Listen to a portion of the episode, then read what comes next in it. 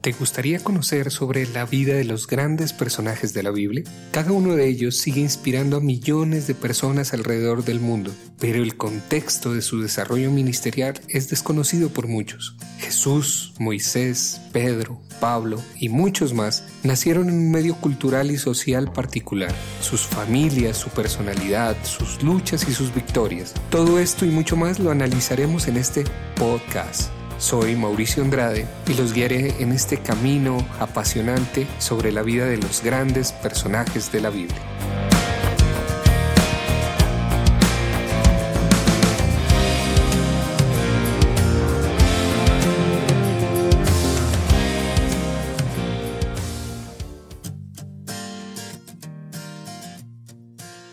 Hola amigos y amigas. Hoy iniciamos ya con nuestro episodio número 15 de la vida de los grandes personajes de la Biblia. En este episodio hablaremos un poco sobre la carta que escribió Pablo a los Gálatas. Gracias nuevamente a todos y todas por seguir este podcast. Si les ha gustado este estudio, suscríbanse a las distintas plataformas en donde se está distribuyendo y donde tú lo estás escuchando y compártanlo con las personas que les puede interesar. Los links los pueden encontrar en la descripción. Así que sin más por decir, iniciemos con este episodio.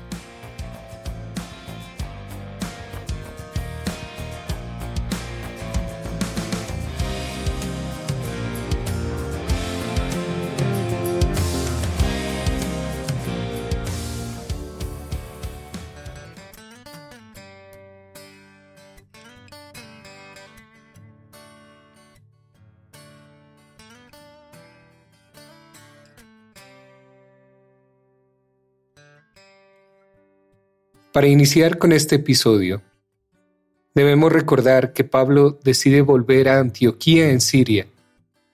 Debemos imaginarnos también con qué interés estos hermanos en Antioquía oyeron el informe de la extensión de la obra misionera en Grecia y del plan de Pablo de extender el trabajo en la provincia de Asia. También debemos recordar un poco sobre el concilio de Jerusalén, y las cartas que se enviaron a las distintas iglesias y que llevaron Pablo y Silas en el segundo viaje misionero. Los judaizantes, a quienes Pablo en justo debate había silenciado, no habían sido vencidos y determinaron deshacer la obra que Pablo había llevado a cabo.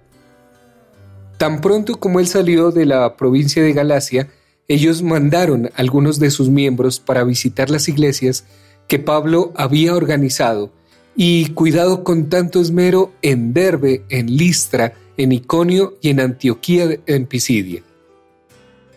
El éxito de la misión de Pablo, en vez de agradarles, los alarmó mucho y con escrupulosa rectitud sintieron que ellos debían deshacer el daño que él estaba haciendo. De la carta de Pablo a los Gálatas podemos ver lo que estos misioneros de los judaizantes enseñaban. Leyendo el libro de Gálatas capítulo 1 de los versículos 1 al 10, debemos fijarnos en el hecho de que desde que los Gálatas recibieron el Evangelio, habían venido a ellos otros hombres predicando otro tipo de cristianidad. Y notemos el concepto que tenía Pablo de esta cristiandad. Estos predicadores judaicos enseñaban a los Gálatas que si ellos deseaban ser cristianos verdaderos, tendrían que ser adoptados en la posteridad de Abraham, sometiéndose al rito de la circuncisión, la obediencia del sábado y los días festivos. Probablemente hacían énfasis en el hecho de que Jesús había sido circuncidado. Ellos aseguraban que Pablo predicaba una cristiandad incircuncisa, porque él creía que sería popular entre los gentiles, pero que Pablo creía verdaderamente en la circuncisión porque había circuncidado a su íntimo amigo Timoteo. Evidentemente, ellos decían que Pablo era un subalterno de los doce apóstoles y que ellos le habían enseñado todo lo que había de verdad en el Evangelio, pero que no aprobaban lo que Pablo estaba enseñando podemos notar que estos Gálatas fueron grandemente impresionados por estos argumentos y que empezaban a ajustarse a lo que suponían era una expresión más elevada del cristianismo, y estaban aún considerando si debían circuncidarse. Estos Gálatas confusos y casi sin saber qué hacer o qué creer, no le escribieron a Pablo. Él obtuvo su información probablemente por algún mensajero fiel. Parece que cuando Pablo llegó a Antioquía en Siria, en el verano del año 53 aproximadamente, encontró a Timoteo esperándole con noticias desalentadoras de Galacia. Sin duda, le dijo a Pablo que estos judaizantes habían causado divisiones en las iglesias y mucha confusión, que aunque había algunos fieles a Pablo, había muchos que creían que habían sido mal guiados. Esta noticia le causó a Pablo gran preocupación y determinó ir a ver estas iglesias tan pronto como le fuera posible. Mientras tanto, les escribió una carta, y esta carta es la que llamamos el día de hoy la epístola de Pablo a los Gálatas. Bajo algunos puntos de vista, es la más grande que jamás escribió Pablo. Cada frase, cada línea, arde de indignación o tiembla con plegarias de amor. Pablo le escribe como hubiera hablado si hubiera estado en la presencia de estos titubeantes y confusos cristianos gálatas. Estudiemos exactamente cuáles eran las cuestiones en disputa. En primer lugar, la salvación por las obras de la ley. Y en segundo lugar, la salvación por el rendimiento y la fe en el Hijo de Dios. ¿Qué querían decir los judíos por las obras de la ley? Originalmente, y en días más puros, significaba una verdadera devoción a Dios con reglas concretas como los diez mandamientos para guiar al pueblo. Esto es lo que significaba la ley cuando fue dada primeramente. Los profetas de Israel luchaban para que volviera a lo que significaba al principio. La religión judaica había deteriorado y las pocas reglas dadas al principio fueron, a medida que pasaban los años, aumentando por las interpretaciones que los sacerdotes y rabíes añadían hasta que las reglas ascendían a centenares y centenares. Muchas de estas reglas eran insignificantes, fastidiosas y muy penosas, y a medida que estas reglas crecían en número, el alma de la ley moría, y estas reglas extensas sustituían al Dios viviente. El pueblo llegó a creer que en el cumplimiento de estas reglas se ganaba la salvación, y al no guardarlas estaban perdidos. Así pues para ellos Dios era un dador de reglas difíciles de contar y conocer, y mucho más difíciles de cumplir. Las multitudes que no las conocían estaban condenadas. El judío, que era consagrado y sincero, y que trataba de guardarlas, encontraba una tarea muy difícil, era una lucha miserable y desalentadora. Recordemos cómo Jesús habló con indignación de la carga de estas reglas, hasta que los maestros en su furia se levantaron y lo crucificaron. Y por eso Jesús les decía, ay de vosotros escribas y fariseos hipócritas, cierran las puertas de los cielos para los hombres por sus reglas, imponen cargas difíciles de llevar, insensatos y ciegos, sepulcros blanqueados, afuera con vuestros pequeños mandamientos de la ley, Solamente hay dos mandamientos. Amarás al Señor tu Dios con todo tu corazón y a tu prójimo como a ti mismo. De estos dos mandamientos pende toda la ley y los profetas. Con muchas palabras semejantes, Cristo hizo ver sus convicciones acerca de la ley. Podemos ver ahora lo que para estos judaizantes significaban las obras de la ley y cómo ellos querían atarlas al Evangelio de la iglesia primitiva. Era un código eclesiástico muy complicado y sin vida. Eran reglas judaicas que serían cargas a los griegos, a los romanos y a los gálatas, por lo cual no nos sorprende que Pablo, con indignación, peleó ferozmente contra esto. Estas cuestiones le quebrantaron el corazón a Pablo al saber que los gálatas habían sido llevados por estas doctrinas y que no gozaban de la libertad del Evangelio. Acerca de las obras de la ley, tales como la circuncisión, Pablo afirma que solo una cosa puede alcanzar para nosotros la justificación, esto es el perdón que trae consigo la salvación. Y esto solo viene por medio de la fe en Cristo Jesús.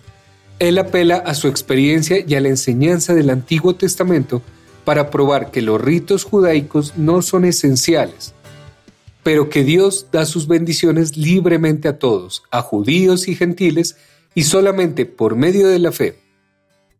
En otras palabras, que el mero hecho de no ser judío o de no cumplir con cierto rito no es barrera para que el hombre no llegue a Dios. Solo una cosa puede separar al hombre de Dios, esto es su propia falta de fe. Para Pablo, el creer en Cristo Jesús significaba aceptarlo y rendir su vida a Él para su servicio. Esta clase de fe pone a un hombre bajo la influencia personal de Jesús, con todo el poder de su amistad purificadora. Ninguna operación quirúrgica como la circuncisión puede añadir algo a una experiencia semejante. Pablo sabía que los cristianos judíos se harían esta pregunta. ¿Qué beneficio pues hay en la ley? Al contestar esta pregunta, Pablo habló por su propia experiencia. La ley, dijo, era bueno como dada originalmente para el refrenamiento de la humanidad. Trajo la conciencia del pecado y preparó para la venida de Cristo. Encontrando que no podemos por nuestras propias fuerzas guardar la ley, necesitábamos de la ayuda del Cristo viviente. Para Pablo, la fe en Cristo había traído la libertad, pero cuidaba mucho de no interpretar libertad por libertinaje. Insistió fuertemente en que la libertad de la ley mosaica no significaba que podíamos seguir libremente nuestros impulsos, significaba una lealtad constante a la guía del Espíritu Santo. ¿Cómo recibiría la iglesia de Galacia esta carta de Pablo? Sin duda, el mismo mensajero que llevó la noticia a Pablo de lo que pasaba en estas iglesias fue el que les trajo esta carta. Después de un corto viaje por mar desde Sencrea a Efeso o Mileto y un viaje por tierra de unos 160 kilómetros por un camino real romano al interior de Asia Menor, llegó a la ciudad de Antioquía en Pisidia. La carta fue entregada a un anciano de la iglesia allí, que inmediatamente avisaría a los cristianos en la ciudad que se llegaran a su casa o al lugar de reunión aquella noche. Una carta de Pablo. La noticia se propagó de casa en casa prontamente. Esa noche el cuarto estaba lleno y en medio de un silencio ansioso el anciano empezó a leer y mientras leía las frases características del gran apóstol, los oyentes recuerdan la voz de Pablo. Después de una lectura de menos de una hora, termina la carta. Se oyen algunos suspiros en distintas partes del lugar. Algunos se sienten abochornados, otros recuerdan que usó palabras duras con un hermano por no observar el ayuno en la fiesta de la luna nueva. Otra mujer recuerda haber dicho cosas duras de Pablo. Al fin, uno de los jefes, que parece tener la confianza de todos, dijo, Hermanas y hermanos, Pablo tiene razón. Yo había empezado a observar estos ritos judaicos como muchos de ustedes aquí, pero me propongo no hacerlo más. Estas cosas solo nos hacen orgullosos y satisfechos en sí, y solamente la gracia de Dios por medio de Jesucristo nos salva. Después, uno tras otro se levantaron, declarándose al lado de Pablo, y cada persona presente parecía tener una visión más elevada de lo que significaba la vida cristiana. Retuvieron la carta hasta hacer una copia, y el original fue llevado a Iconio, donde fue leída por la tarde a un grupo de discípulos como en Antioquía. Después se mandó a Listra y Derbe. En sus futuras reuniones se leerían estas copias hasta que se rompieran y había que sacar nuevas copias. Quizás algunos cristianos tenían sus propias copias, Así, la influencia de Pablo vivió de año en año y ha llegado hasta nosotros.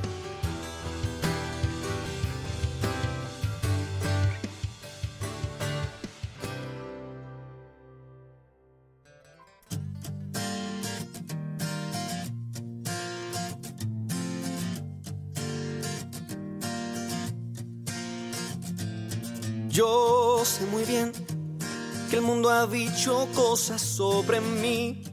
Y así finalizamos con este episodio número 15. No se pierdan el próximo capítulo de esta serie, en donde hablaremos sobre el tercer viaje misionero, en donde Pablo inicia visitando la iglesia de Éfeso.